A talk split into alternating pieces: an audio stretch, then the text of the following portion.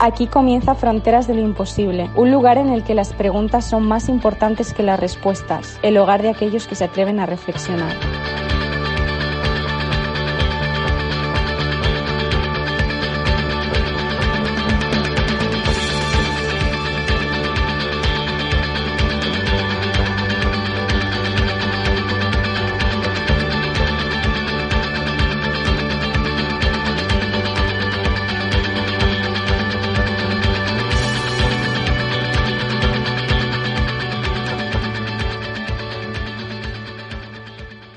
¿Qué tal amigos? Bienvenidos de nuevo a Fronteras de lo Imposible. Bienvenidos a la quinta edición de la sexta temporada. Una temporada en la que, como ya sabéis, nos preocupamos de analizar temas cargados de actualidad sobre los que podamos debatir, reflexionar y, por qué no, tratar de encontrar puntos de vista diferentes o aristas que no se tratan en los medios convencionales y que nos pueden ofrecer una nueva realidad sobre esos temas en los que sin duda merece la pena indagar, merece la pena conocer eh, a fondo y, por qué no, tratar de llegar hasta donde otros no lo hacen. La actualidad se empeña en que volvamos a hablar sobre uno de los temas que está causando una mayor repercusión no solo a nivel nacional en lo referente a España, sino ya a un nivel global.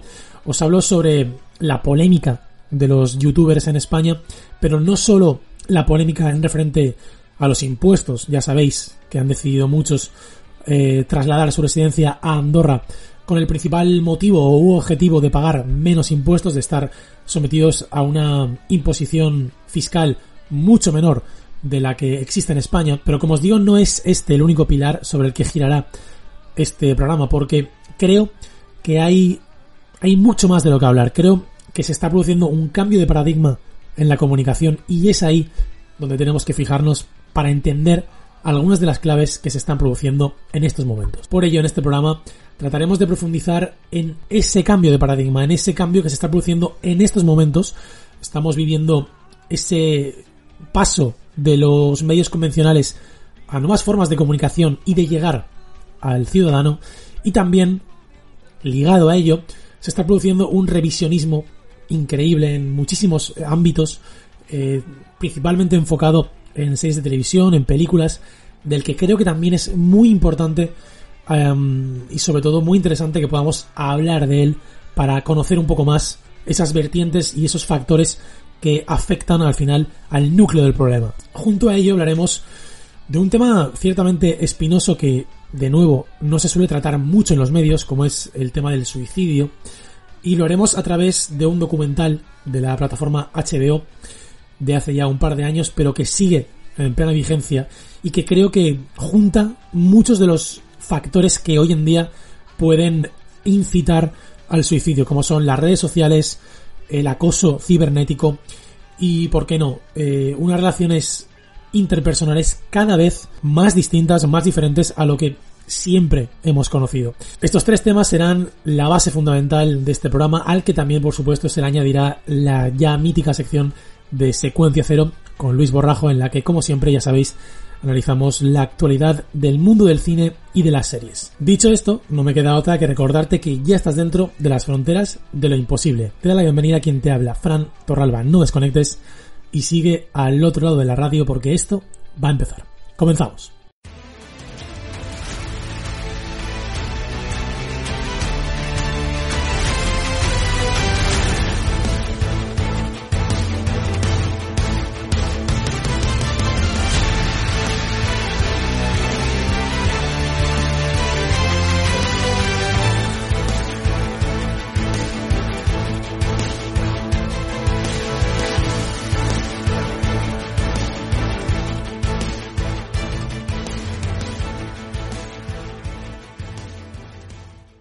Pues sí, amigos, parece mentira, pero casi un mes después de la última edición de Fronteras del Imposible, en la que ya apuntaba el inicio de la polémica en relación a los youtubers, seguimos hablando de ello. Un mes después se sigue hablando de ello. Y no me parece mal porque, de hecho, soy yo uno de los que sigue hablando de ello y estamos aquí de nuevo para, para abordar este tema. Pero sí, la primera clave que quería apuntar es la desmedida atención mediática que se le está dando a, a este tema sobre todo de una forma negativa, de una forma peyorativa hacia los youtubers cuando con otras personas, otras personalidades del mundo del deporte, de la música, de la sociedad, no se ha hecho con la misma inquina y desde luego no se le ha prestado la misma atención. ¿Por qué? Sin duda, creo que se ha producido de esta forma porque los youtubers o los streamers o los creadores de contenido, como lo queramos llamar a fin de cuentas, son, suponen, una amenaza real para los medios de comunicación convencionales. Hoy en día sabemos, y es que los datos no engañan, sabemos que cualquier streamer, cualquiera no, mentira, cualquier streamer del más alto nivel, hablamos en España del Rubius, Auronplay, Ibai Llanos, de Gref, a fin de cuentas, un grupo minoritario todavía, de 10, 15 personas, tienen un nivel de convocatoria, un nivel de influencia entre la gente que los medios de comunicación convencionales ahora mismo no son capaces ni siquiera de soñar en tener, porque este grupo de personas puede convocar en cualquier momento una audiencia ya no de cientos de miles de personas, sino de millones de personas. Esto es algo inaudito y es algo que no entra en la cabeza de muchísimas personas que han dedicado su vida a los medios convencionales. Y es algo lógico en parte. Es algo lógico en parte. Yo entiendo que gente, que personas de generaciones, bueno, digamos, a partir de los 50 años, eh, vean esto como una amenaza. Es comprensible, pero al mismo tiempo, el deber de un periodista, a mí, desde luego, me lo, me lo explicaron en la facultad, pero creo que no haría ni falta, ¿no? Porque si un periodista es avispado, debe darse cuenta que su deber es el de adaptarse a los tiempos. Adaptarse a las nuevas fórmulas, adaptarse a los nuevos canales de comunicación y no demonizar, no demonizar a aquellos otros canales o aquellas otras vías que están encontrando la capacidad de llegar a tantas personas.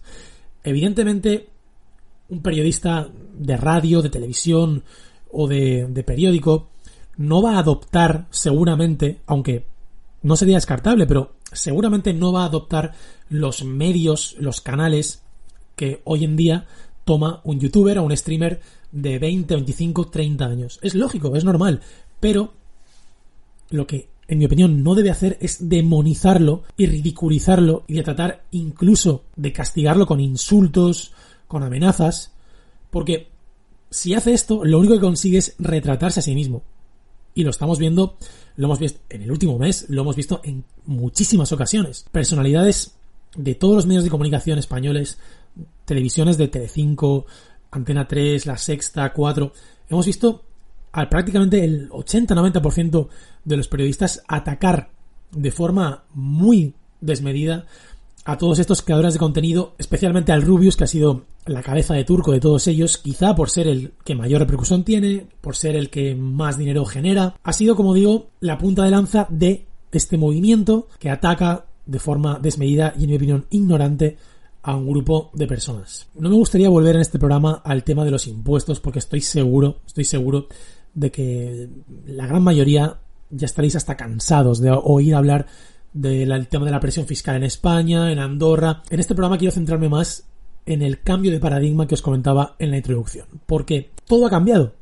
Todo ha cambiado. De la misma forma que el trabajo está cambiando y va a cambiar, los sistemas productivos están cambiando y no van a volver a ser como antes, el trabajo desde casa ya es una realidad. Y en muchísimos trabajos se va a mantener, incluso cuando esta pandemia acabe, en la comunicación está pasando algo muy similar. Muy similar. Y es que hoy en día cualquier persona desde su casa tiene la posibilidad de llegar a todas las partes del mundo, a un público infinito, y hacerlo solo a través de su talento. Pero demonizar a todas las personas, a todo el colectivo que hace esto, es simplemente caer en una profunda ignorancia. Porque decir que todos los youtubers o todos los canales de YouTube son tonterías, son simplemente un entretenimiento burdo, es, es simplemente ignorancia.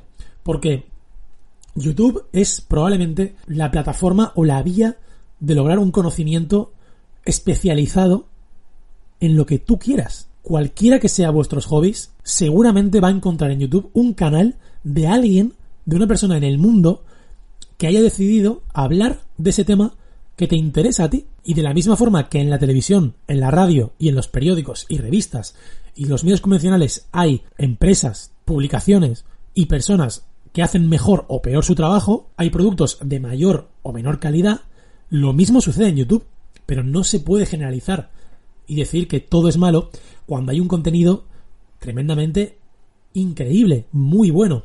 Es como decir, sería como generalizar que todos los podcasts son malos y que el podcast como sustituye de alguna forma a la radio convencional, todos los podcasts son malos. ¿Verdad que esto nos parece una locura? Pues lo mismo es con YouTube y la televisión en este caso. ¿Qué pasa? Que la televisión siempre ha movido mucho más dinero que la radio y por tanto el clima de crispación y el temor a estas nuevas tecnologías es mucho mayor que en la radio. Pero la traslación se puede realizar de una forma muy similar, muy similar. Y de la misma forma que encontramos podcasts de gran calidad y otros de baja calidad, en YouTube pasa exactamente lo mismo.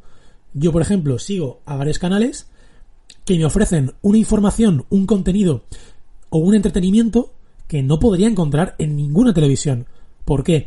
Porque es un contenido especializado, dirigido a temas en concreto, que no puedo encontrar en una parrilla de televisión o no puedo encontrar en una programación radiofónica. ¿Esto es malo? ¿Por qué es malo? Para nada es malo. Y sobre todo, es muy libre. Es muy libre. Porque en YouTube la gente es la que decide si un canal triunfa verdaderamente o no. Lo mismo sucede con los podcasts. ¿Qué hay de malo en ello? ¿Qué hay de malo en que la gente valore el talento como decida valorarlo? Considero que este es el gran problema de los medios de comunicación convencionales en la actualidad. Que no deberían enfrentarse al fenómeno de YouTube o al fenómeno de los streamers o creadores de contenido. Al revés, deberían en primer lugar respetarlo, entenderlo y tratar de acercarse a él, porque estoy convencido de que se puede lograr una hibridación, se puede lograr una mm, competencia sana y complementaria entre los medios convencionales y los nuevos medios.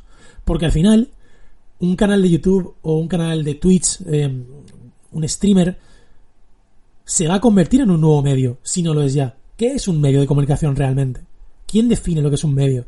Al final, un medio de comunicación es la posibilidad que tiene una persona de llegar a otros cientos de miles. Eso ya es un medio de comunicación.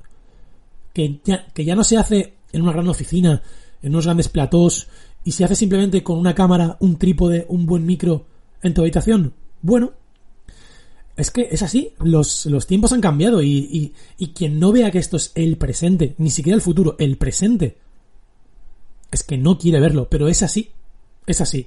Por tanto, las críticas tan anquilosadas, tan negativas, tan con un ánimo tan eh, nocivo incluso hacia estos medios novedosos, solo implica temor, incomprensión, solo implica una nula capacidad de abrirse a los nuevos medios. Y esto, al final, va a ser perjudicial para ellos. Aquí los que van a salir perdiendo no son los nuevos medios, no son los, los youtubers, no son los streamers, no. Y yo creo que ellos lo saben, yo creo que los medios de comunicación lo saben. Y están tratando de frenar una ola que es imparable. No va a frenarse. Por desgracia estamos viviendo una pandemia en la que el consumo de contenido hecho por redes sociales, por plataformas, es inmenso. Es ahora el momento, es ahora el momento, más que nunca, de crear contenido, de suscribirse a contenido, de buscar información. Es una ola imparable a la que deberían sumarse, unirse y no estar en contra. Tan solo tenéis que encender la televisión para daros cuenta del clima de crispación que hay al respecto. Y tengo que decir una cosa. En los podcasts, en YouTube, en Twitch, se encuentra, o por lo menos yo encuentro, un mejor nivel de comunicación, unas mejores formas en cuanto al respeto, al un clima de debate muchísimo más sosegado, en el que se puede hablar de todo, una preocupación a veces por el lenguaje que no se encuentra en la televisión, daos la oportunidad a conocerlo. Daos la oportunidad de conocerlo a todos aquellos que no estéis ya en el mundo porque es lo que hay, es el presente y es un presente maravilloso en el que si sabes escribir puedes encontrar contenido que te va a hacer disfrutar, te va a entretener, con el que vas a aprender. Hay de todo hoy en día de todo. Y en nuestra mano está el ser capaces de acercarnos a ello, de respetarlo y, ¿por qué no? ¿Por qué no? De ser nosotros mismos los creadores de un tipo de contenido. ¿Qué nos lo impide hoy en día? Estamos en un momento que muchísimas personalidades a lo largo de la historia hubieran soñado con tener. ¿Os imagináis a Da Vinci con un canal de YouTube? Imaginaoslo. ¿Os imagináis la cantidad de contenido increíble que nos habría podido lanzar? ¿Todo lo que nos habría podido enseñar? Pues, ¿quién dice que hoy no hay Da Vincis modernos que en estos momentos están exponiendo un contenido maravilloso del que poder aprender? Hay canales de ciencia, de historia, de arte, de política, de sociedad, de lo que queráis, de deportes, de lo que queráis, de lo que queráis, están ahí y están en vuestra mano. Tan solo hay que coger un micro, una cámara y desde tu casa puedes hacerlo. Y si tienes talento, la gente decidirá escucharte, decidirá apoyarte y en muchos casos te hará rico.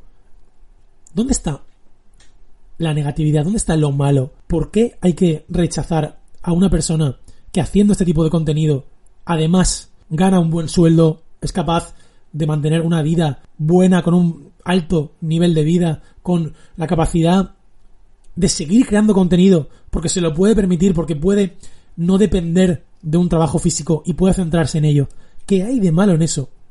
¿Qué hay de malo en eso? Al final, volvemos a uno de los problemas crónicos de España, de toda la vida, que es la envidia. La envidia que hay en España contra, contra aquel que destaca, contra aquel que triunfa en vez de aprender de él, de querer ser como él, pero no desde la envidia, sino desde el aprendizaje, como se hace en otros países, no. En España no hay que adaptarse, no hay que respetar, no hay que aprender, hay que siempre ir a por esa persona, ir a por ese colectivo que te está quitando cosas, en vez de amoldarte, aprender, actualizarte. En fin, amigos, creo que es muy interesante este cambio de paradigma. Creo que la comunicación sobre todo los canales de comunicación, han cambiado muchísimo y creo que se debe, se debe hacer un esfuerzo por parte de los medios convencionales para llegar a un nexo de unión complementario. Yo creo que se puede dar y el mejor ejemplo de ello es Iker Jiménez. Una vez más. Una vez más. Ya sabéis, los que, los veteranos de este, de este podcast, ya sabéis que, bueno, mi respeto por Iker Jiménez es máximo, eh, de toda la vida. De hecho, este programa se llama Fronteras de lo Imposible en honor a un libro de Iker Jiménez. ¿Y qué puedo decir yo de él? Desde luego que puede haber algo, ¿cómo no va a haber algo en lo que no esté de acuerdo con él? O algún, alguna forma, algún tono de algún programa. Pero por supuesto, pero también la caña que le están dando a Iker Jiménez, precisamente por ser capaz de adaptarse, de abrir su mente a nuevas formas de comunicación, de hibridarse con personas de 20 años menos, ofrecer esta nueva realidad, abrir la posibilidad de que estas personas hablen. Fue muy criticado por el Milenio Live que hizo hace dos semanas con cuatro youtubers, pero ese programa, ese debate, fue sosegado, todo el mundo pudo exponer de forma tranquila sus postulados. ¿Cuándo vemos eso en televisión? ¿Cuándo vemos eso en televisión? No lo vemos ya. Y es precisamente YouTube un lugar en el que se puede hacer. Y él lo demuestra. Desde aquí mi apoyo siempre para Iker Jiménez. Porque demuestra ser una persona que se actualiza, que quiere saber, que no se le caen los anillos por acudir a gente que en este ámbito triunfa más que él o tiene un éxito que él todavía no ha accedido a él, es un ejemplo para mí lo que hace. Y creo que los que le critican son aquellos de nuevo, de nuevo, que tienen el miedo de perder puestos de trabajo, tienen el miedo de que el paradigma cambie y se equivocan, se equivocan. Y no es la forma. Y seguro, y desde aquí os animo a que reviséis el contenido de Iker Jiménez, la actualidad, en su canal de YouTube, porque él demuestra, en mi opinión, que ese cambio es posible, que una hibridación entre su magnífico cuarto milenio en la televisión y su también magnífico canal de YouTube pueden darse, que esa hibridación puede darse y que al final actualizarse es el camino siempre para conseguir nuevas metas y él de nuevo lo demuestra. Así que desde aquí, repito, todo mi apoyo y os animo totalmente a que acudáis a sus canales de YouTube para adentrarse en una perspectiva diferente de la realidad y en algo diferente y muy diverso a lo que nos cuentan los otros medios de comunicación convencionales. Os animo a ello y estoy seguro, estoy seguro de que os gustará. Now you try. I'll think of a mermaid lagoon. Underneath a magic moon. I'll think I'm in a pirate's cave. I think I'll be an Indian brave. Now everybody try. One, two, three. We can fly, we can fly, we can fly.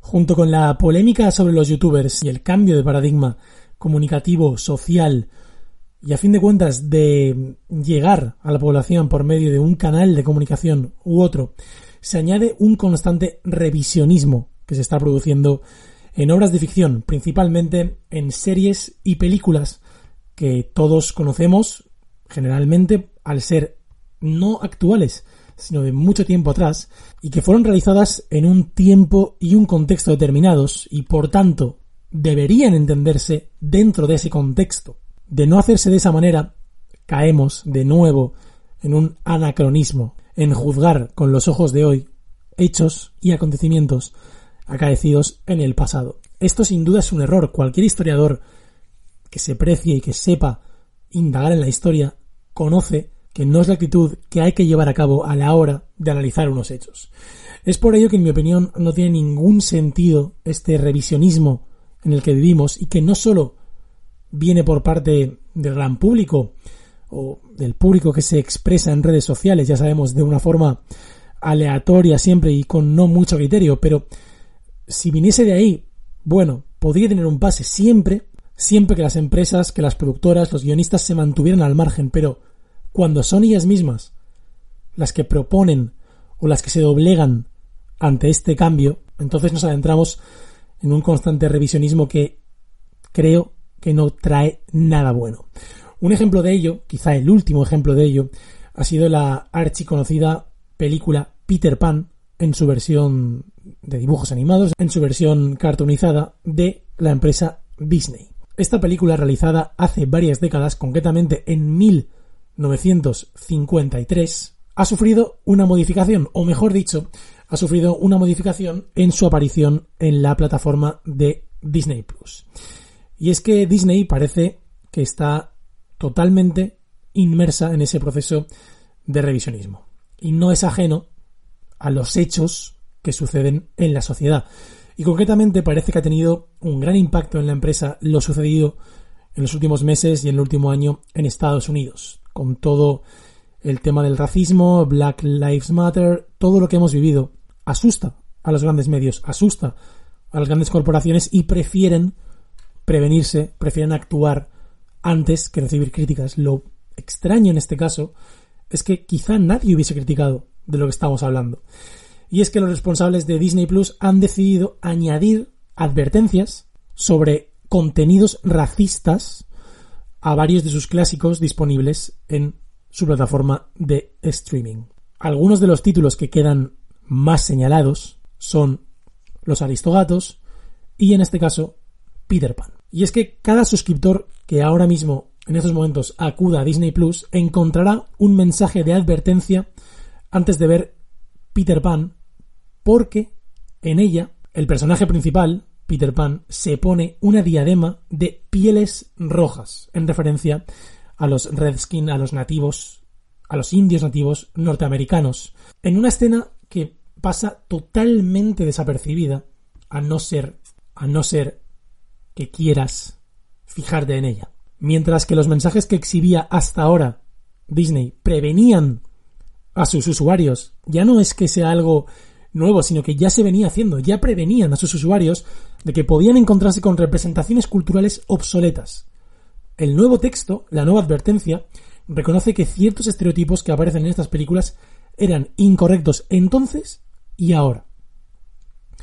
En concreto, el mensaje es, este programa incluye representaciones negativas y o trato incorrecto a personas o culturas. Lo justifica Disney diciendo que más que eliminar el contenido, lo que se quiere, lo que se pretende es reconocer su impacto dañino, aprender de él y generar conversaciones para crear un futuro más inclusivo. Ante esto, queridos oyentes, no sé qué pensaréis, pero de la misma forma que sucedió con el clásico de lo que el viento se llevó, cual se retiró de las plataformas al ser una película racista, por criticar o por señalar la por, por aquel entonces esclavitud de las personas de raza negra en, el, en Estados Unidos, en los campos de plantación, creo que si quitamos esto de los catálogos o si anunciamos estos contenidos racistas, lo que estamos haciendo es tener una actitud absolutamente paternalista con los niños y con la población en general.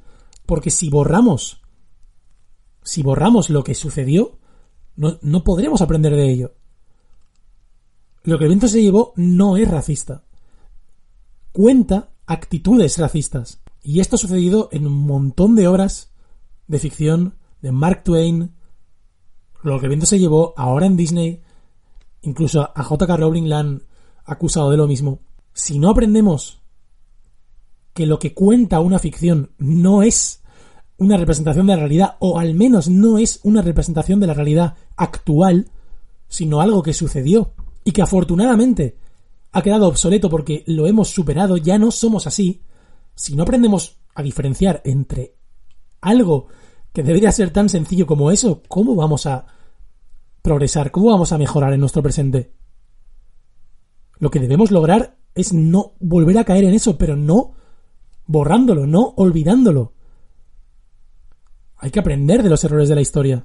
Si lo borramos, ¿cómo lo haremos? ¿Cómo aprenderemos? Creo que el revisionismo no lleva a nada, a nada positivo, y creo que hay que lograr, se debe intentar mm, lograr no tratar a las personas con tanto paternalismo. Creo que es una actitud que deriva en comportamientos que no llevan a nada bueno. Las personas tienen que tener la libertad de valorar y de saber y de decidir qué está bien y qué está mal y que nadie tenga que decirles algo tan evidente como que en el viento se llevó se refleja el racismo en Estados Unidos en los siglos XVII, XVIII. Sinceramente creo que no es necesario. Creo que es un camino muy peligroso que espero, espero que en algún momento las corporaciones se den cuenta de que deben acabar con ello. Ojalá, ojalá sea así. Y como ya sabéis amigos, me encantaría en este tema saber vuestra opinión porque es algo muy controvertido. Y como os digo siempre, vuestra opinión me interesa mucho, así que por favor, dejadme vuestros comentarios aquí en el podcast o en las redes sociales.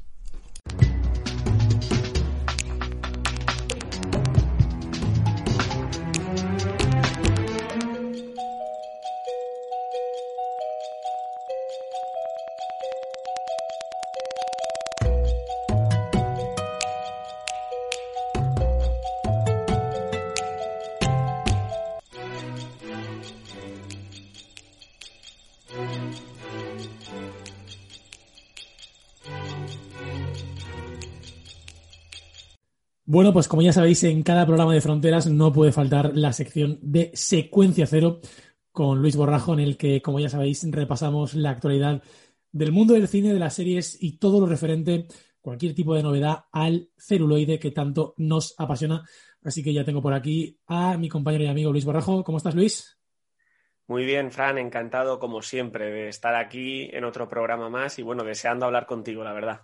El placer ya sabes que es siempre compartido y en este programa en el que estamos tocando mucho el tema del revisionismo en muchas películas, em, queríamos que esta sección tuviera como siempre esa percha de actualidad que siempre apostamos por ella, sobre todo en esta temporada.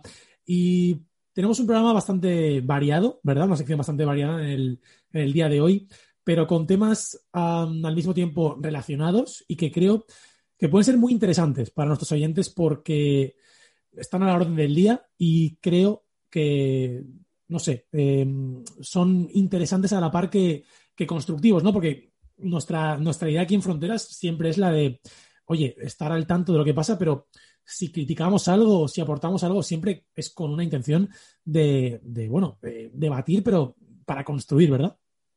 Claro, generar debate, que al final creo que es importante. Por desgracia, hoy en día en mi opinión, se nos enseña a que debatir casi o ponerte en, contra, entiéndase, desde una manera de la educación y el respeto, pero en contra de alguien es malo y no. Creo que a raíz del debate, del generar opinión, es gracias a lo que la sociedad avanza y creo que es muy importante, ¿no? Que cojamos temas de actualidad, los expongamos aquí, la gente nos escuche, se cree su propia opinión y bueno, gracias a eso, pues creemos una colectividad, ¿no? Sin duda, sin duda, estoy muy de acuerdo porque, bueno, quizás no estamos yendo un poco del tema, pero yo echo mucho de menos eso. No sé si a ti te pasa, pero yo echo mucho de menos Em, tertulias, debates, sea del ámbito que sea, en el que se pueda debatir. Porque es que últimamente, no sé te pasa a ti, como digo, pero en los medios de comunicación más convencionales, sobre todo, es simplemente confrontación eh, uno contra otro, pero yo echo mucho de menos espacios en los que la reflexión, el hablar, simplemente, como tú dices, que luego el oyente, el televidente, oye, que cada uno tenga su opinión, pero yo echo mucho de menos esos espacios y me encanta que desde aquí intentemos, al menos intentemos eso. Fíjate que en la sociedad probablemente más dispar de la historia de la humanidad, como la que tenemos hoy en día, me parece que es cuando más miedo hay a, lo diferente o a lo que se salga de, de la norma, a, a, valorarlo simplemente. O sea, creo que en todo, en medios de comunicación, en cine, en televisión, hay mucho miedo a, demostrar que, que hay varias vertientes de opinión. Y esto es un problema grave. Creo que nos va a afectar a la larga como sociedad el, estar un poco aborregados ¿no? en la opinión colectiva y no salirnos de ahí por el miedo al que dirán. Absolutamente, ¿no? Esa hipersensibilización que yo creo que existe y que, y que bueno, está presente en, nuestros temas de hoy, porque precisamente, y ya nos metemos en materia, eh, yo creo que estamos viendo tantos remakes en el mundo del cine en el día de hoy en las series, como ahora hablaremos, porque quizá esa falta de originalidad viene eh, por el miedo que los productores, creadores, escritores, guionistas tienen a crear cosas nuevas que puedan ofender, que puedan eh, herir sensibilidades, todas esas nuevas sensibilidades que parece que cada día hay una nueva, ¿no? Eh, ¿Crees que puede ser uno de los motivos? Pues muy probablemente sea uno de los motivos. El hecho de usar un producto que ya ha pasado ese filtro social, que ya sabes que, bueno, no solo ha sido un éxito económico, que es otro de los grandes motivos, sino que además ha gustado o se tolera o se valora como algo positivo. Y eso hace que lo hagas más seguro, así sabes que no pisas los huevos que no debes, ¿no? Que no hieres una sensibilidad de un público que está a muy a flor de piel con estos temas uh -huh. y te evitas problemas a medio o largo plazo para estas grandes compañías. Pero ¿no crees que esto a la larga es, no sé si contraproducente, pero bueno, yo lo que pienso es que en algún momento tendremos que llegar a un límite. Creo que va a llegar un punto en el que no, que no se va a poder hacer otro remake del remake. Al final, eh, la misma película no puede ser repetida muchas veces o no, la misma idea. Creo que se agota no sé cómo lo ves, pero yo creo que al final, y vamos a hablar hoy de, muchos ejemplos concretos, creo que hay un momento en el que los creadores tienen que ser valientes y apostar por cosas nuevas, que igual sorprenden, igual ofenden, pero es que igual tienen que ofender, o igual tienen que, que por lo menos si no ofender, tienen que, que, molestar en el buen sentido, tienen que crear eh, nuevas corrientes de opinión y creo que esto llegará un momento que si no se hace, el límite va, va a agotarse. Absolutamente. Yo no puedo estar más en contra de esta vertiente que hay ahora mismo de, de, los remakes, de volver a contar la misma historia ya contada, porque es cierto que al final todas las historias se han contado ya y que es muy complicado una originalidad absoluta. Pero cuando coges una idea con sus nombres, sus apellidos, con sus mismos personajes y la vuelves a contar, al final es que se va a acabar perdiendo el interés del público. Yo creo que estamos primando al artesano sobre el artista, a los guionistas, los escritores, los directores, que cogen productos ya manufacturados y sacan más copias y más copias para llenar a todo el mundo, para que tengan algo que ver sin necesidad de que se pregunten nada nuevo. Y estamos ahogando la creatividad de, gente que podría aportar nuevas ideas, nuevas visiones y que sería lo más enriquecedor tanto para la industria como para el público. Porque además una cosa es eh, repetir arquetipos, repetir ideas, por ejemplo, el viaje del héroe de Joseph Campbell, que está presente en, multitud de, películas, de historias, en Star Wars, en los Anillos, en, muchísimas, en muchísimas. Pero una cosa es repetir un arquetipo o tomar un arquetipo y tú darle forma, Y otra cosa es, como tú dices, la misma idea con, pelos y señales, con mismos personajes, aunque les das un baño de imagen, pero al final creo que ahí está la diferencia, que tú puedes repetir eh, arquetipos, ideas, pero no con esa, no sé, esa, ese calco de, de, otras obras. No sé si consideras que los arquetipos se van agotando también. Yo, yo diría que, que, que no, o siempre pueden tomarse arquetipos de, no sé, de la antigüedad, de otras sociedades, eh, pero creo que deberíamos tirar por ahí, no, no repetir ideas calcadas, sino arquetipos. No sé cómo lo ves. Yo creo que el arquetipo, fíjate, es eterno, porque al final el arquetipo se adapta a la sociedad en la, en la que viven las personas. Un poco por coger una frase de otro ámbito, creo que de Coco Chanel, aunque esto es como las frases de Churchill, ¿no? Que muchas veces se atribuyen y nunca sabes quién la dijo. Las modas son pasajeras, pero el estilo es eterno. Al final, los arquetipos que vienen desde la antigüedad se pueden adaptar a mil historias, se pueden contar de mil maneras. El problema reside en el fenómeno saga, ¿no? En esa necesidad de crear una marca, una marca que funcione y contar mil veces la misma historia de esa marca continuamente en distintas plataformas, en películas, en series, en libros. Al final vivimos inmersos en tres, cuatro, cinco grandes marcas que son las que nos nutren de todo el contenido permanentemente. Y hablando de marcas, tenemos que hablar de nuevo de plataformas. Y es que aquí en Secuencia Cero hemos hablado muchas veces de las plataformas y creo que hemos destacado la parte buena, la parte mala. Creo que no hemos sido en absoluto, no sé, eh, subjetivos en un mal sentido, sino que creo que hemos valorado lo, todo lo bueno que nos están aportando y también esas cosas malas que creo que, bueno, quizá ayudan un poco a coartar esa originalidad, como por ejemplo vemos ahora, porque una de estas eh, series o películas que parece que quieren readaptarse de nuevo es eh, Jurassic World por parte de la plataforma Netflix. Eh, estás comentando este proyecto, ¿te parece eso? Más que nada una, una, repetición, ¿verdad? Porque además tenemos que recordar que todo el mundo de, Jurassic Park es, reciente, es muy reciente. Eh, la primera peli, no sé si corrígeme, es de los, de los 90, que tiene que ser del 91, 92. Eh, ¿No te parece además que tiene este componente de tan reciente? Es tremendamente reciente, está tremendamente explotado, porque estamos hablando de tres películas originales dos películas de las secuelas ya estrenadas más otra que está por venir y ahora una serie de animación que, en mi opinión, simplemente busca vender peluches. Así de claro, o sea, el público infantil mueve muchísimo dinero. Las películas de animación, fíjate, eh, ganan más dinero en merchandising de peluches, de muñequitos, de los distintos disfraces para los niños, que las recaudaciones en taquilla a nivel mundial y los derechos que luego tienen las películas por su visionado. Increíble. De Sí, hecho- sí, siempre se ha dicho, perdón que te interrumpa, que Pixar ha abusado mucho de eso en, en- ocasiones, ¿verdad? Porque hay películas míticas de Pixar que siempre buscan esa profundidad, pero por ejemplo, con Cars, que es una película que no tiene esa profundidad y que sin embargo en ventas de, merchandising fue, pero vamos, top 3, top 5 de todas las películas de, de Pixar y es precisamente por lo que tú dices, porque iba dirigida única y exclusivamente al, público infantil.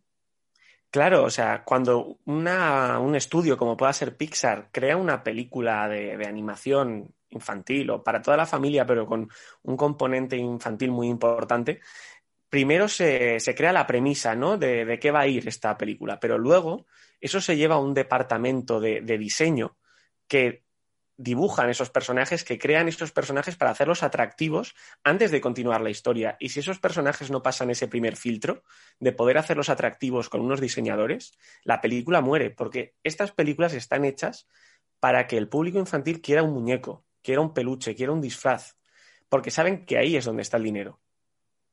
Por tanto, no le auguras un futuro a Jurassic World, o sea, rentable en lo económico, pero en lo, en lo meramente cinematográfico, ¿no le ves muchas esperanzas? ¿O cuál es tu expectativa? Yo creo que la serie en Netflix pasará sin pena ni gloria. Las películas sí que les auguro un buen futuro porque además están muy bien hechas y se han rodeado de un muy buen equipo como pueda ser Bayona en, en la segunda de las secuelas. Pero creo que la serie ha sido un intento de sacar algo de dinero mientras pasas de un estreno a otro, más en un momento como el que vivimos ahora, ¿no? Que ha paralizado mucho la industria del cine tradicional y las plataformas y encima la animación que te permite, pues bueno, rodar con menos personas, menos equipos, se puede hasta hacer de cada uno desde sus casas pues es una manera de poder estrenar cosas y sacar réditos económicos sin tener que arriesgar tanto dinero. Pero creo que pasará sin pena ni gloria y que al final, bueno, pues estará ahí en el inmenso catálogo que tiene Netflix, pero dudo que hablemos mucho de ella. Y siguiendo con la animación, que como tú dices, va muy bien hilado al momento en el que estamos viviendo, eh, me hablabas antes de comenzar la grabación de una cosa que me ha sorprendido muchísimo porque desconocía, em, que es una posible adaptación de Juego de Tronos, de Game of Thrones, a una serie de animación. Eh, bueno, cuéntame un poco más de esto porque de verdad que me ha dejado tremendamente sorprendido. Así es, pues nada, todo surge de, sabes, que había unas series programadas del universo Juego de Tronos, ¿no? Una iba a ser una precuela y otra una posible secuela, aunque no estaba del todo definido el argumento, no se había desvelado todavía, y se encuentran con el problema, pues, de que ahora mismo no se puede rodar y menos como lo hace Juego de Tronos, ¿no? Con esa cantidad de extras, con esa grandiosidad, se puede hacer, pero es muy costoso, porque estamos hablando de que el desembolso en todo el tema COVID para un rodaje es muy, muy alto. Para que te hagas una idea, en una película, por ejemplo, de un presupuesto de unos 3 millones más o menos de euros, con un par de meses de rodaje, que sería algo estándar, por ejemplo, aquí en España, se están gastando 100.000 euros en todo el tema COVID. O sea, son desembolsos importantes que encarecen el producto. Entonces, ¿qué se les ocurrió? Pues hacer una serie de animación. No se sabe todavía si estamos hablando de una serie que cuente lo mismo que ya se ha visto en la serie que tenemos en HBO desde otra perspectiva, si será una secuela, si será una precuela, no lo sabemos, pero sí sabemos que están en conversaciones tanto con George R. R. Martin como con los creadores de la serie para desarrollar este proyecto. Yo sinceramente entiendo lo que me acabas de decir, de que las productoras, los estudios quieran, bueno, digamos que aprovechar este, este paréntesis que nos está provocando el, el COVID para hacer un producto alternativo. Pero, ¿no crees que sería mejor simplemente esperar? Esperar a que esto pase, eh, no sobrecargar a la gente con un producto como Juego de Tronos, que además, bueno, si Jurassic Park era reciente de Juego de Tronos, ¿qué vamos a decir? Eh, hasta hace dos años, bueno, no sé cuándo acabó la última temporada, quizá un año, dos años, estábamos todos como locos con Juego de Tronos semanalmente. Eh, ni siquiera ha pasado un tiempo prudencial como para que la gente diga, bueno, ya ha pasado un poco la moda, ya no me acuerdo, tengo ganas de, reengancharme. Yo creo que va a ser muy contraproducente, porque la gente, ¿tú crees que tendrá ganas de volver ahora mismo otra vez al universo de Juego de Tronos? Yo creo que será como descorchar una botella de champán, o sea, mucha efervescencia de primeras, pero que al final la gente se hartará.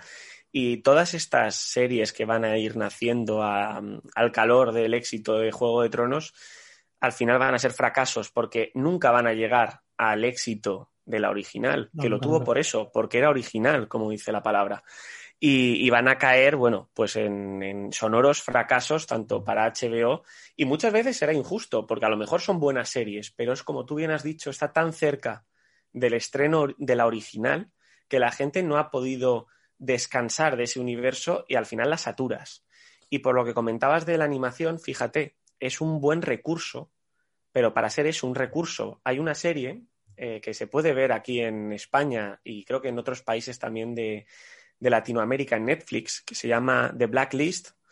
Es una serie de ABC, si no recuerdo mal, en Estados Unidos. Muy buena, la típica serie procedimental de, policías del FBI. Y tuvieron un problema, y es que les faltó por rodar un episodio de su última temporada cuando estalló todo el tema del confinamiento y la serie se estaba emitiendo en ese momento.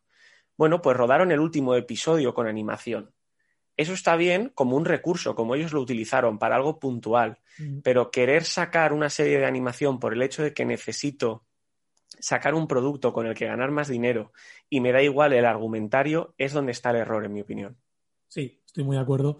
Y desde luego, como tú dices, como recurso genial, pero como método, desde luego no parece la mejor idea. Alejémonos un momento de la, de la animación para comentar otros dos remakes que, que me apetece comentar contigo. Uno de ellos me parece ya tremendamente, ya es que me da la risa cuando me lo has comentado antes, em, Godzilla versus Kong.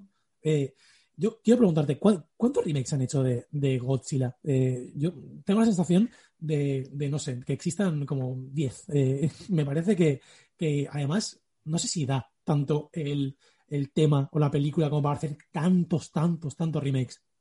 Me alegra que, que, lo hayas dicho además justo con Godzilla, porque me pasó una anécdota muy curiosa con las películas de Godzilla. Y es que, bueno, fíjate si han hecho remakes y más en los últimos años que a la última película que hicieron de Godzilla, que creo que el subtítulo aquí, al menos en España, era Godzilla, el rey de los monstruos, que digamos sería la anterior a la que van a estrenar ahora de Godzilla vs. Kong.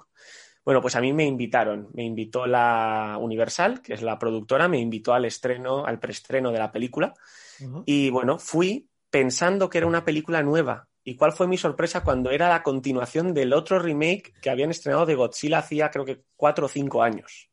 O sea, hasta ese punto llega ya la saturación de remakes que ya no sabes cuál es del mismo universo y cuál es otro que se han sacado de la manga.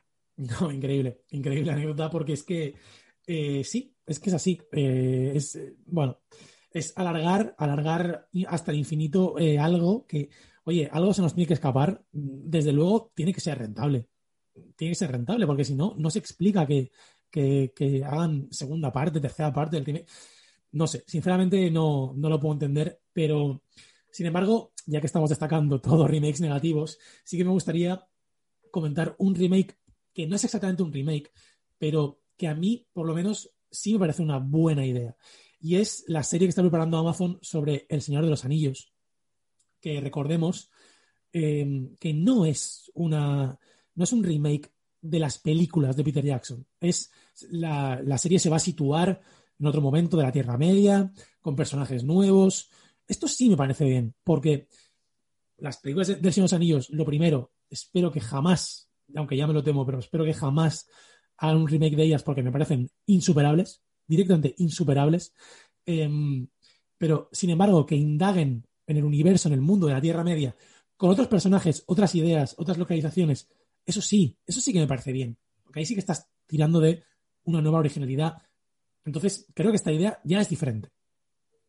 Bueno, permíteme antes de empezar a analizar la serie así rápidamente, decirte que siento amargarte el día, pero has de ir al cine de la mano de tus hijos o tus sobrinos o hijos de amigos, de quien quieras, a llevarles a ver los remakes del Señor de los Anillos, porque ten claro que eso va a pasar. O sea, segurísimo, me ah, apostaría lo que quisieras. Pensaba que, me ibas a decir que ya estaba en proceso o algo. No, no está, pero estará, estoy seguro. No creo que pase de la siguiente generación. O sea, tú y yo iremos a verlas todavía, no tengas duda alguna. Pero estoy de acuerdo contigo en que la serie sí que es una gran noticia, además, una serie que va a ser la más cara de la historia. el presupuesto es totalmente desorbitado, es tan alto que, si te soy sincero, ni lo recuerdo. Creo que es una muy buena idea porque en un, tú lo conoces mejor que yo, pero en un universo tan vasto como es El Señor de los Anillos, creo que hay muchas historias que se pueden contar y que sin necesidad de parecerse a nada de lo ya contado pueden ser interesantes para el público y que además, bueno, hay que tirar para casa y decirlo. El productor ejecutivo y director es, es Bayona, Juan Antonio Bayona. y, bueno, tiene además gran parte del equipo es español, porque él suele trabajar con, colaboradores habituales suyos. Y están en, han estado en Nueva Zelanda, de hecho estuvieron cuando estalló toda esta pandemia allí rodando. Y creo que nos va a traer, no sé cuándo está previsto el estreno, porque se ha retrasado, pero creo que nos va a traer una gran serie. Qué bien, qué bien, me alegro mucho, no, conocía el dato. Em, seguro, seguro, yo creo que es una buena idea. Creo que está muy bien que, indaguen porque sí, como tú dices, el, universo de, de Señor los Anillos de la Tierra Media es, muy, muy vasto. Y lo que se contó en las películas de Peter Jackson es simplemente la historia principal, es la, trilogía, pero nada, tiene muchísimos libros más, tiene otras eras, en fin, creo que es una, muy buena noticia y la esperaremos con, con, mucho gusto. Si te parece, vamos a dejar este tema de los remakes porque creo que ya hemos dado una buena una buena pátina de lo que, de lo que están haciendo en estos momentos las productoras y los estudios y esperamos, esperamos contar algo diferente dentro de, un tiempo. Eh, que hay nuevas ideas, que hay nuevas películas. Ojalá, ojalá podamos contarlo. Yo no, pierdo la, esperanza básicamente porque, bueno, hay personas como tú, que sois creadores que, con, con, ideas muy frescas, con, ideas muy nuevas, que ojalá tengáis la, oportunidad de precisamente de eso, de, de crear cosas nuevas que yo creo que tanta falta hacen. Así que, si te parece, vamos a pasar a hablar del canal de la, una nueva plataforma o, si quieres, un canal dentro de una plataforma ya bastante reciente, que es el canal Star de la plataforma Disney Plus, que además se va a estrenar exactamente dentro de 10 días, el 23 de febrero, y que, bueno, eh, va a disparar de nuevo, yo creo, eh, el tema de las plataformas hasta un nivel. No sé si se puede todavía más, pero, pero creo que Disney ha hecho un gran esfuerzo para competir ahora sí, de, de tú a tú, contra Netflix y, y, HBO, al haber comprado Fox y 20th Century Studios, creo que es. Y mm, esto, esto aporta una cantidad de, de películas, de series que no sé tu opinión, pero yo creo que va a competir ahora sí directamente con Netflix y HBO. Bueno, ya no es que vaya a competir, es que yo creo que se ha comido el mercado directamente. O sea, estamos hablando de que ya per se la marca Disney, Disney Plus en este caso, es algo tan potente que ya había conseguido pues la mejor entrada de una plataforma en, en el mercado, porque evidentemente aglutina una cantidad de títulos tremenda, pero es que encima con la adquisición de todos los canales que pertenecen a la corporación Fox, porque claro, aquí pensamos en Fox y solo nos viene pues la cabeza pues el canal tradicional, ¿no?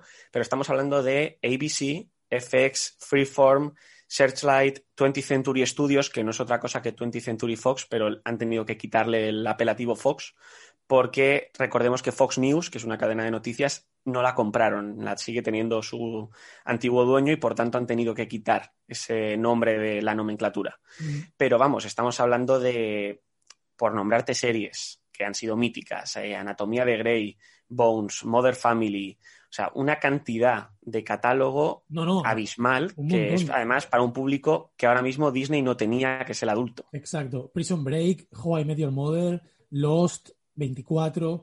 Es que es, inmenso el, catálogo. Un catálogo que se, que se añade a Marvel, Pixar, Star Wars, National Geographic y todas las películas de Disney. Eh, es lo que tú dices. Yo, yo creo que, no sé, eh, si tuviera que elegir ahora mismo una, probablemente creo que elegiría Disney Plus, pero porque creo que aglutina, es la que más aglutina eh, diferentes aspectos y, bueno, tú dices que es la que tuvo más entrada en, eh, más éxito en la entrada, yo lo, desconocía, pero estoy seguro que este éxito va, a seguir, va a seguir hacia arriba porque eh, no sé cuántos millones de usuarios tendrá en el mundo ya, pero desde luego esto amplía mucho las, las miras. Fíjate, yo también me quedaría con, con Disney Plus y todo este entramado que tiene, ya no solo por lo que te da hoy en día, sino por lo que te va a dar, porque creo que son los que han tenido la estrategia más inteligente, también los que más medios tenían, obviamente, para construir un, un programa de éxito. Es decir, al final vas a hilar tanto las producciones de grandes películas que tenga tanto Disney como Fox, con la producción de las series tradicionales, vas a hacer series de esas películas, un poco como lo que comentábamos antes, vas a hacer estrenos simultáneos en cine y en plataforma. O sea, han podido crear toda la experiencia cinematográfica y de series en un mismo sitio. Y creo que ese es el gran secreto del éxito que va a tener en el futuro. Y es que lo venimos hablando ya. Creo que me, parece que venimos hablando de esto directa o indirectamente desde el inicio de temporada. Y, si, lo, incidimos tanto en ello, es porque, oye, el mercado va hacia ahí, va hacia ahí. Y las plataformas, no sé, es que quería hablarlo contigo también. ¿Tú cuánto tiempo hace que no ves la tele de una forma convencional. Porque yo creo que, hoy en día mm, la gente de, no sé, por supuesto, muchas personas también, pero de 40 años hacia abajo, ¿cuántos porcentaje crees que ve la televisión de una forma convencional y que no, lo primero que hace cuando enciende la televisión es coger el mando de, la, de la smartwatch y elegir la plataforma? ¿Cuál, ¿Cuánto crees que es el porcentaje? Yo creo que es que es ínfimo, o sea, y sobre todo cuando hablamos de consumir ficción, que además creo que es lo que hacemos eh, la mayoría del tiempo, porque creo que el consumo de programas informativos es muy escaso de los 40 para abajo, pero cuando consumimos ficción yo no recuerdo cuál fue la última serie que vi en un horario establecido por la televisión. O sea, yo ya voy a una plataforma, mm, alquilo el contenido que quiero, veo el contenido que quiero cuando yo quiero ya ha muerto el consumo tradicional de, televisión. Yo creo que se va a quedar como mero uso pues, informativo para los telediarios, para los programas cuando vuelvan de debate, como hemos dicho que han desaparecido, porque es lo único que le va a quedar. Es que hoy en día la plataforma es la televisión. Es que estoy totalmente de acuerdo. Eh, no es que vaya a morir, es que ya ha muerto la, televisión convencional. Es que hoy en día ha quedado tan anticuado, tan anacrónico casi el hecho de decir, no, a las 10 en punto me voy a sentar en el, en el sillón a ver una película. Y te comes los anuncios también, la, publicidad. Eso hoy en día es que es imposible, imposible que nadie de nuestra edad o alrededor de los 40 lo haga. Es que no, es que no es posible. Y digo 40 por, por, por generalizar, estoy seguro que personas de más de 40 también lo harán, pero es que no, no, no es que es, es, lo que tú dices, no es posible eh, ver, una serie. Es que además no tiene sentido. En mi opinión, no tiene sentido porque las, con las plataformas lo, lo bueno que, que, tienen es que lo ves cuando quieres, como quieres, eh, al, al, ritmo que tú quieres, porque te puede gustar algo muchísimo y, y, y te, te, pegas ahí un atracón de cinco capítulos seguidos, o dices, esto me, me gusta mucho, pero me lo voy a dosificar, veo uno. Es, es, es, una nueva concepción, pero yo creo que ya, ya está aquí para quedarse para siempre, o por lo menos para un próximo modelo, que no tengo ni idea de cómo será, pero desde luego yo a esto le, auguro, no sé, ¿qué? ¿Tres décadas? Absolutamente. Yo creo que además, como bien dices, se ha quedado ya. O sea, lo último que estamos viendo de la tele tradicional son los últimos coletazos, pues bueno, de un público ya, yo te diría, por encima de los 50 años, que son los que continúan haciendo un uso tradicional. Pero yo creo que entre la gente joven, o sea, si aisláramos únicamente a la gente de 40 para abajo, es que el consumo real que hay hoy en día es en las plataformas, es en elegirte pero fíjate, ya no hablamos solo de las películas y las series, es que hasta los realities o los programas, porque hoy en día las plataformas están haciendo programas también, que yo creo que es ya el último salto que les quedaba por dar. O sea, al final se han comido el mercado absolutamente y es la realidad y el futuro y lo que has dicho. No sabemos qué vendrá después, pero desde luego para los próximos 20, 30 años el modelo es este. Sin duda.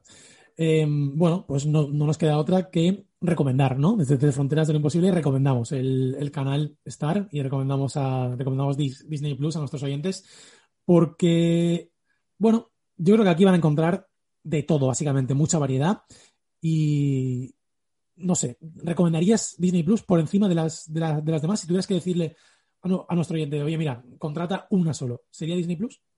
Pues fíjate, te voy a decir que voy a separar a nuestros oyentes uh -huh. entre los que nos escuchen desde España y los que nos escuchen desde fuera. Y ahora te explico por qué.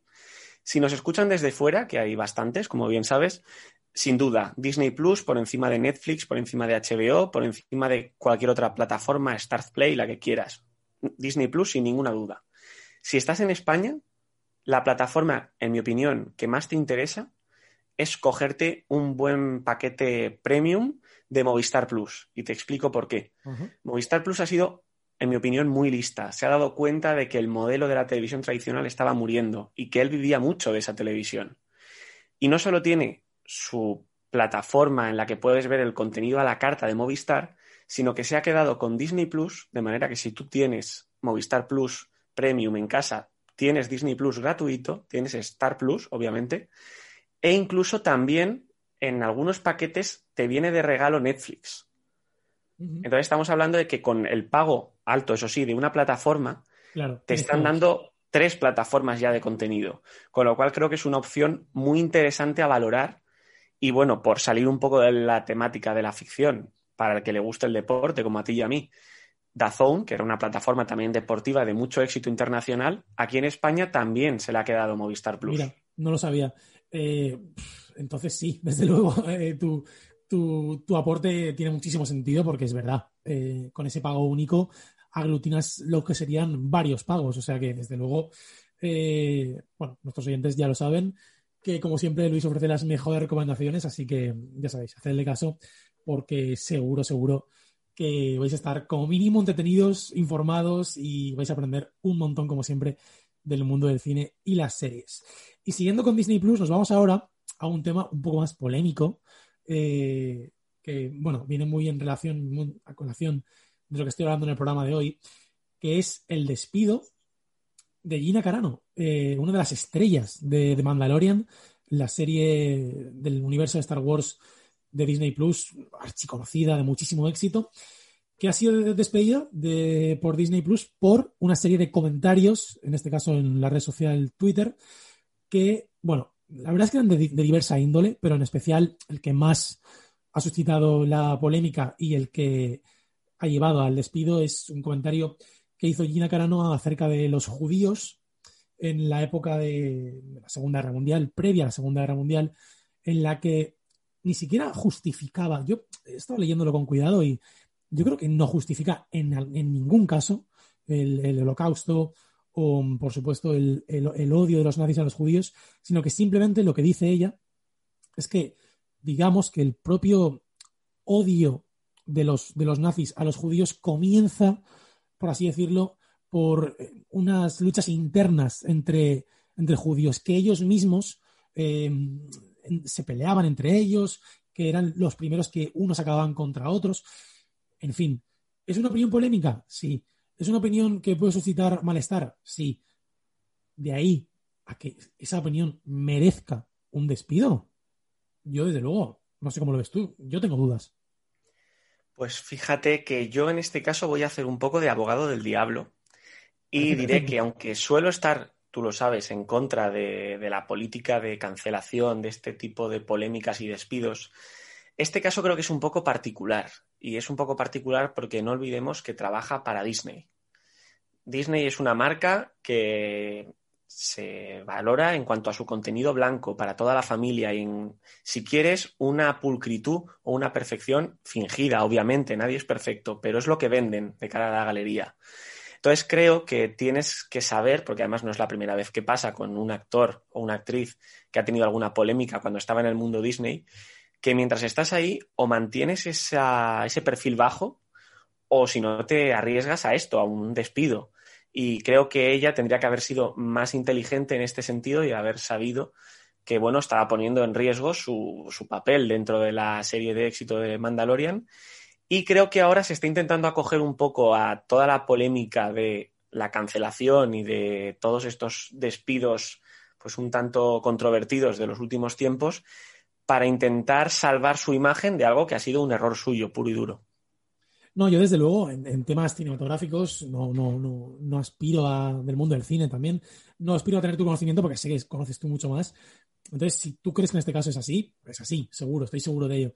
Eh, pero no me termina de, al final, al final tienes razón, tienes razón porque creo que en una empresa privada tú no puedes decir lo que quieras, evidentemente. Eh, pero no sé si es tan grave lo, que dijo realmente. Y al final me parece una opinión y creo que eh, quizá en este caso, no, no, sé cómo explicarlo, quizá en este caso tengas razón en lo que dices, pero es simplemente una gota más, una gota más en este mundo de hipersensibilización en el que vivimos, en el que parece que no, puedes dar una opinión, no puedes darla. Eh, pero fíjate, yo creo que es verdad que lo que dijo no es eh, algo, en mi opinión, excesivamente grave o polémico, ¿no? Pero yo creo que esto hay que entenderlo un poco y por poner un ejemplo fuera del contexto del mundo cinematográfico, que a lo mejor es más fácilmente entendible, ¿qué pasaría si un jugador del Real Madrid se filtrase en unos comentarios antimadridistas perdón, y saliese con una camiseta del Barça en fotografías antiguas? ¿Crees que ese jugador volvería a estar con asiduidad en las alineaciones del Real Madrid? ¿No se le buscaría una salida beneficiosa para ambos? No, seguramente tienes, seguramente tienes toda la razón, sí. Seguramente claro, y no es porque haya hecho nada malo, simplemente a lo mejor el chico es de Barcelona y es de, del Barça desde pequeñito. Y oye, hizo de jovencito unos comentarios como pudimos hacer todos con equipos rivales. Pero sabe que está en el Madrid y que bueno, que si eso se filtra o se sabe, pues pones en riesgo tu puesto de trabajo, que es al final lo que ha pasado. Pero de, desde luego, no siendo una, una, una opción inter, inteligente ni, ni, ni, una salida inteligente por parte de, de, ella, volvemos un poco a lo, a lo mismo. Yo, yo, te entiendo, yo sé que tú, ni tú ni yo lo, lo haríamos, seguro, pero al final esta persona es, es, una actriz, igual que el futbolista es futbolista, pero son personas también. Y creo que lo que es un, me parece un peligro el hecho de que por estar desarrollando una profesión no tengas la libertad de opinar como persona. Porque al final tampoco podemos, creo yo, permitir que tu trabajo te absorba de una forma en la que, en la que te anule como, como persona. No sé, eh, entiendo lo que quieres decir y, tienes razón y tú y yo no lo haríamos, pero no, no ves también este matiz de, de que si, si seguimos así, al final es que nadie podrá decir absolutamente nada sin que se le juzgue y, y se pueda acabar con su trabajo. Por supuesto, y de verdad que, o sea, estoy totalmente en contra, quede claro, de, de este tipo de cosas. Lo que pasa es que, estando en contra y, de acuerdo contigo en que no, no podemos permitir que al final eh, nuestras opiniones no puedan ser escuchadas por riesgo a ser despedidos, a ser señalados, a todos estos castigos sociales que hay hoy en día. Pero sí que en este caso es que salvo mucho el matiz de dónde estás trabajando. Es un. Eh, trabajar en Disney tiene esa doble vara de medir, ¿no? Esa espada de doble filo en la cual sí, te da muchísimo éxito, muchísima visión de cara al público, pero tienes que cumplir unas normativas muy, muy estrictas. Y yo, por ejemplo, no sé si trabajaría para Disney si tuviese la ocasión. Y creo que eso es algo que uno en, su madurez y en su responsabilidad tiene que valorar lo que pierde si trabajas para este tipo de empresa con lo que gana. Y, si ves que no vas a ser capaz de cumplir esas normativas, pues decir, oye, pues mejor me busco la vida por otro sitio. Sí, sin duda, sin duda. Eh, sí, tienes toda la razón, la verdad. No te voy a, te voy a quitar porque es verdad, es verdad que reflexionando, eh, creo que hay que valorarlo todo y tomar tus decisiones y una vez tomadas, eh, asumir las consecuencias. O sea que es verdad que si tú sabes que Disney tiene estas características tan concretas, pues oye, como tú dices, mantén un perfil bajo, pero bueno, ojalá logremos encontrar un equilibrio, un equilibrio entre, entre bueno, tu, profesión y, y, al mismo tiempo tu desarrollo a nivel personal y tu, y tu exposición pública, que creo que debería, debería tratar de, de mantenerse un poco en el, en el tiempo. Y ojalá vuelva, vuelva a trabajar, porque creo que se ha destapado como, como una buena actriz. Muy que buena. yo al principio particularmente no me lo esperaba, no la conocía hasta que empecé a ver la serie y, en mi opinión, hace muy bien el, el papel que interpretaba. Sí, sí, sí, estoy de acuerdo. Al principio a mí también me, costó porque parecía un poco ruda, ¿no? Un poco como torpe incluso, pero, pero luego Sí, sí, a mí me gustaba mucho y bueno, también un problema para la, para la serie al fin y al cabo, porque eh, va a haber que reemplazarla o a, acabar con el personaje en fin, también es un bueno, de cabeza. Problema relativo, ¿eh? porque esto no lo entenderán quien no escuche el programa desde España, pero tú ya sabes que en Cuéntame, por ejemplo, sí. el cambiar actrices así de una temporada para otra, bueno, tampoco ha causado nunca no, ningún problema y se ha hecho con bastante normalidad. Sí, marca de la casa incluso, ¿no? Sí, sí, sí, sí. Eh, bueno, Luis, para acabar este, este programa me está encantando, eh, me gustaría que me recomendaras eh, una película que, bueno, me, las, has hablado mucho de ella y, quiero saber, quiero saber porque no, no, es mi género, así que por favor, háblanos de ella. Es una película que la vi, bueno, porque era como el nuevo gran éxito de Netflix y dije, bueno, voy a darle una oportunidad. Además, está interpretada por dos actores que a mí me gustan mucho, que es eh, John David Washington, hijo de Denzel Washington y Zendaya. Y la verdad es que no me pudo sorprender más, me encantó. Estoy hablando de Malcolm and Marie, que está dirigida por Sam Levinson, que es el director de eh, la serie Euforia de HBO. Y es una película, bueno, es un drama romántico, pero creo que eso es solo la primera capa ¿no? de, de, la película. Habla pues de las relaciones humanas, de cómo las relaciones tóxicas y de, de dependencia nos hacen daño. Y sobre todo me gustó especialmente cómo habla de, del Hollywood actual, de la hipocresía del Hollywood actual, de cómo utiliza por bandera las causas de minorías para realmente vender más y aprovecharse de las mismas minorías sin realmente ayudarlas. Creo que tiene un discurso muy potente y además es una película muy curiosa porque, bueno, no solo está rodada en blanco y negro, sino que se escribió y rodó durante la pandemia. Mira, pues eh, me la apunto, me la apunto sin duda porque cuando tú recomiendas algo con tanto, tanto ahínco y tanta, tanta ilusión, estoy seguro de que, de que valdrá mucho la pena. Eh, bueno, Luis, si no tienes alguna cosa más que recomendar, yo creo que podemos dejarlo aquí porque creo que ha sido una, una charla muy, muy constructiva. Así que, no sé, ¿tienes algo más que recomendarnos? No, simplemente decir que, bueno, deseando volver a encontrarnos aquí en Secuencia Cero, como siempre es un placer y estaremos al tanto de toda la actualidad para traerla a los oyentes. Por supuesto, eso siempre Ya sabéis que Fronteras de lo Imposible es eh, un programa que aglutina muchos temas, pero que siempre eh, aglutinará y está orgulloso de, contar con, con, Luis y con la secuencia cero, porque, bueno, creo que nos aporta un montón, a mí el primero, y es siempre un verdadero placer contar contigo. Así que un abrazo Luis y muchas gracias por haber estado en este programa. The trial of a Plainville woman accused of encouraging her friend to kill himself through text messages is now underway. We're all left wondering what happened. Now we have this opportunity to see inside their minds. One level of the conversation is a kid that's going to kill himself. And then there's another level that's a romantic fantasy. The question is, can you cause someone else to commit suicide? She keeps at him, Your Honor. At him and at him. The defendant's own words. His death was my fault. I told him to get back in. Mr. Roy himself stated, I want to die. She thought she was doing absolutely the right thing. It's a perfect storm of a tragedy.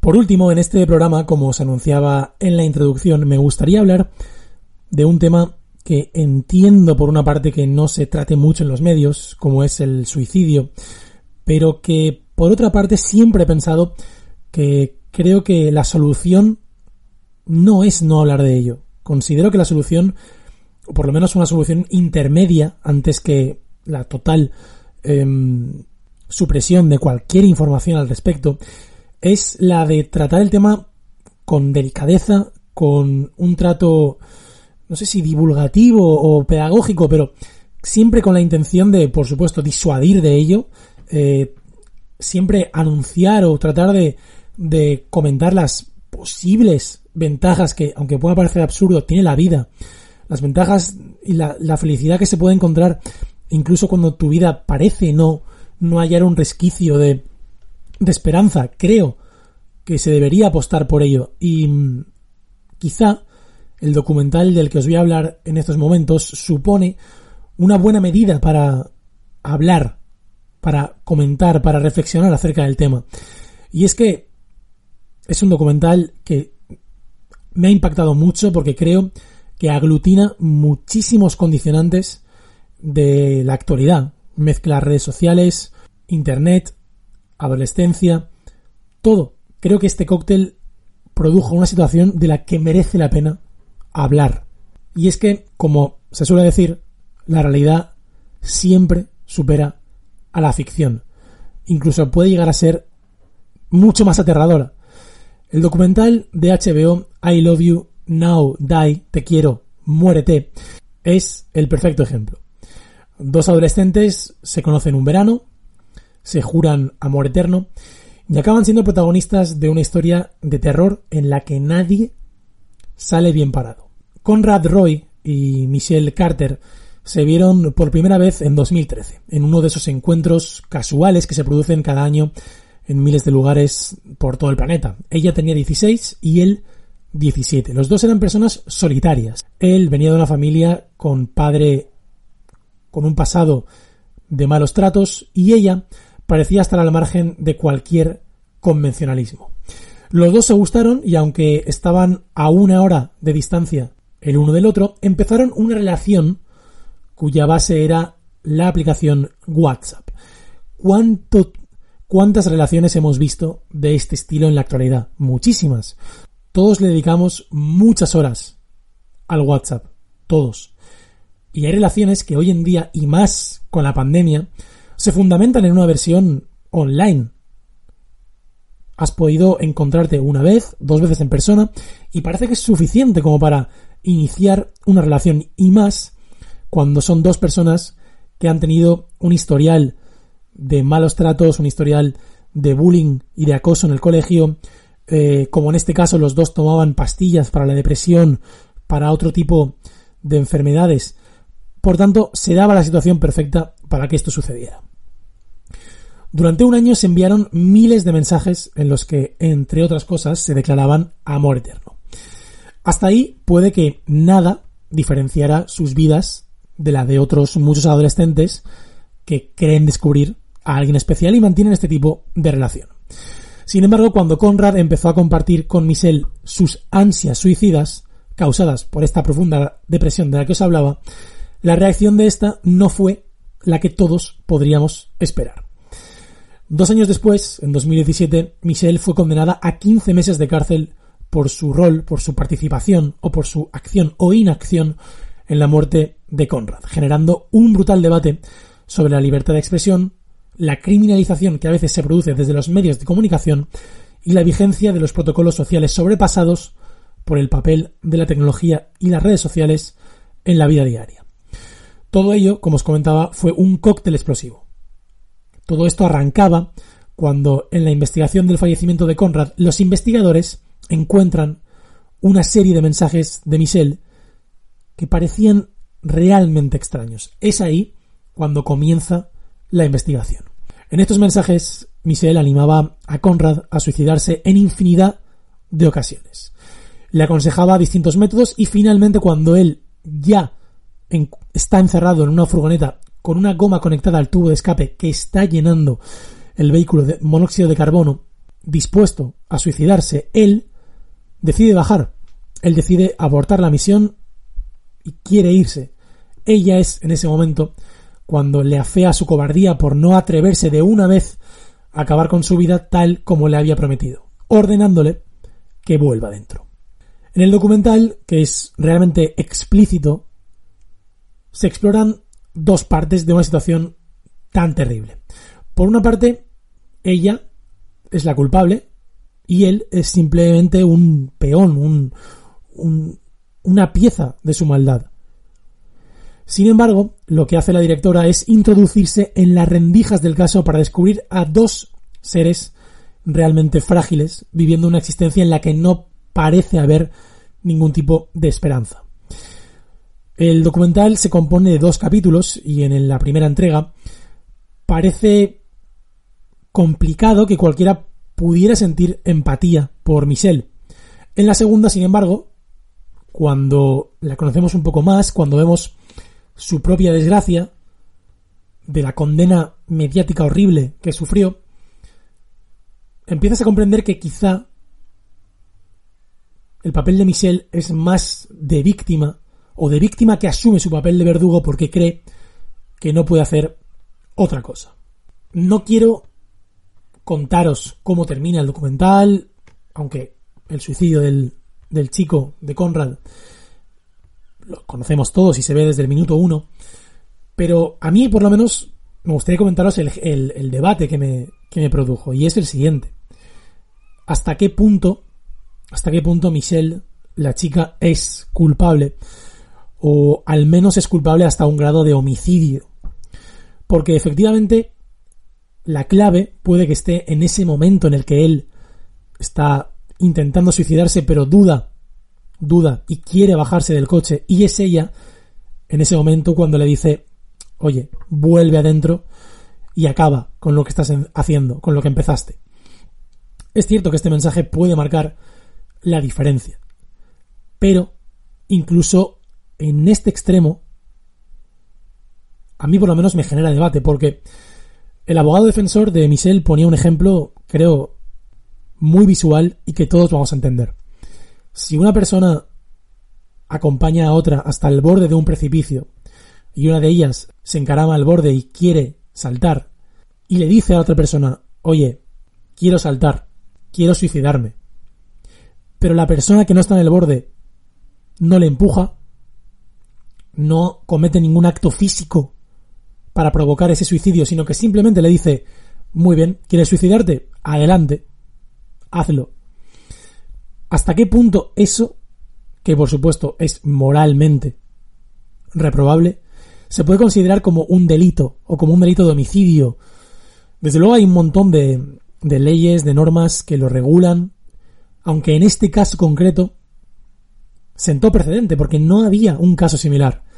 Y es ahí donde radica la complejidad de este, de este caso. Porque efectivamente, si nos vamos solo al mensaje en el que ella le dice vuelve al camión, parece que la culpable es Michelle. Pero en el documental se ve que esto viene de mucho tiempo atrás. Son muchas las conversaciones en las que él le dice a ella que quiere suicidarse, que necesita hacerlo, y al final ella, por supuesto, es, es complicado decir que la, la, defendemos o la entendemos, pero ella lo que hace es un poco actuar como, como una mediadora al final, es decirle, bueno, yo te comprendo, tú quieres hacer esto, hazlo. Si quieres, hazlo. Que la situación a la que todos acudiríamos primero es, bueno, oye, no lo hagas o contactamos con un profesional para que trate de disuadirlo al, al chico. Está claro, pero ¿hasta qué punto es ella culpable? Creo que mm, la condena a la que se vio sometida Michelle me parece justa. Me parece una, una, condena de 15 meses para este caso es suficiente, porque lo primero que se le pedía era una condena de 9 años. Me parecía excesivo 9 años. Creo al final que ella tiene parte de culpa, desde luego. Creo que podría haber evitado, o por lo menos tratar de evitar el desenlace final. Pero desde luego creo que no es la principal culpable. Si tuviera que repartir las culpas, quizás sería un 70 él, un 30 ella, un 60 él, 40 ella como mucho.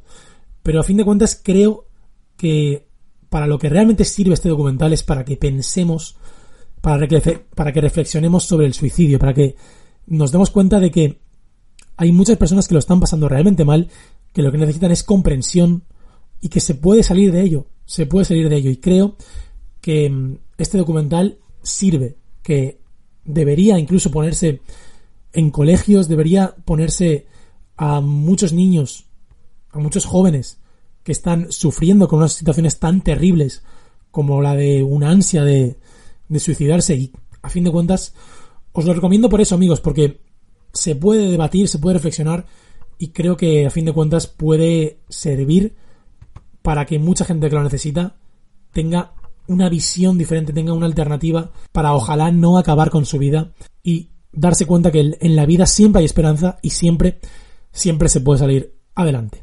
En fin amigos, espero que os sirva la recomendación, que os guste, que os interese y ya sabéis que como siempre tenéis las vías de contacto del programa en donde me encanta interactuar con vosotros para estar al tanto de vuestras opiniones y reacciones. La cuenta de Instagram del programa es arroba fronteras de lo imposible y además, como siempre, en Twitter la cuenta arroba en Facebook la página Fronteras de lo Imposible y aquí en iBox en el canal del podcast en donde ya sabéis que podéis dejar likes, comentarios y vuestras opiniones.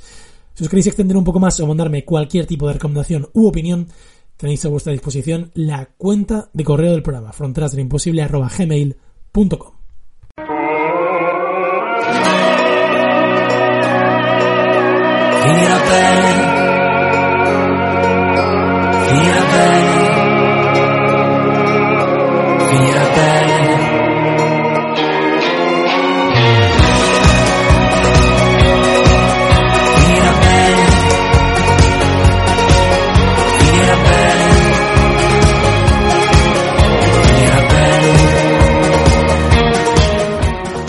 En fin amigos, no me queda otra que despedirme hasta nuestro próximo encuentro, que ya sabéis tendrá lugar en el mes de marzo.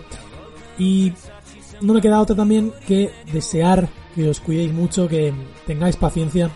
Ojalá el COVID, toda esta situación que estamos viviendo acabe muy pronto, o al menos que las vacunas lleguen ya y podamos ir poco a poco recuperando esa normalidad que tanto, tanto deseamos y tan, tanta falta nos hace, porque estamos viviendo una situación muy complicada en la que es normal tener días malos, no os sintáis mal por ello porque creo que hasta el más optimista tiene días malos en estos momentos, así que ya sabéis, eh, pensad siempre en nuevos proyectos, tener cosas que hacer y estoy seguro de que esto tarde o temprano pasará y volveremos a estar y a recuperar la normalidad que tanto ansiamos. Como os digo, os mando un saludo y me despido hasta nuestro próximo encuentro.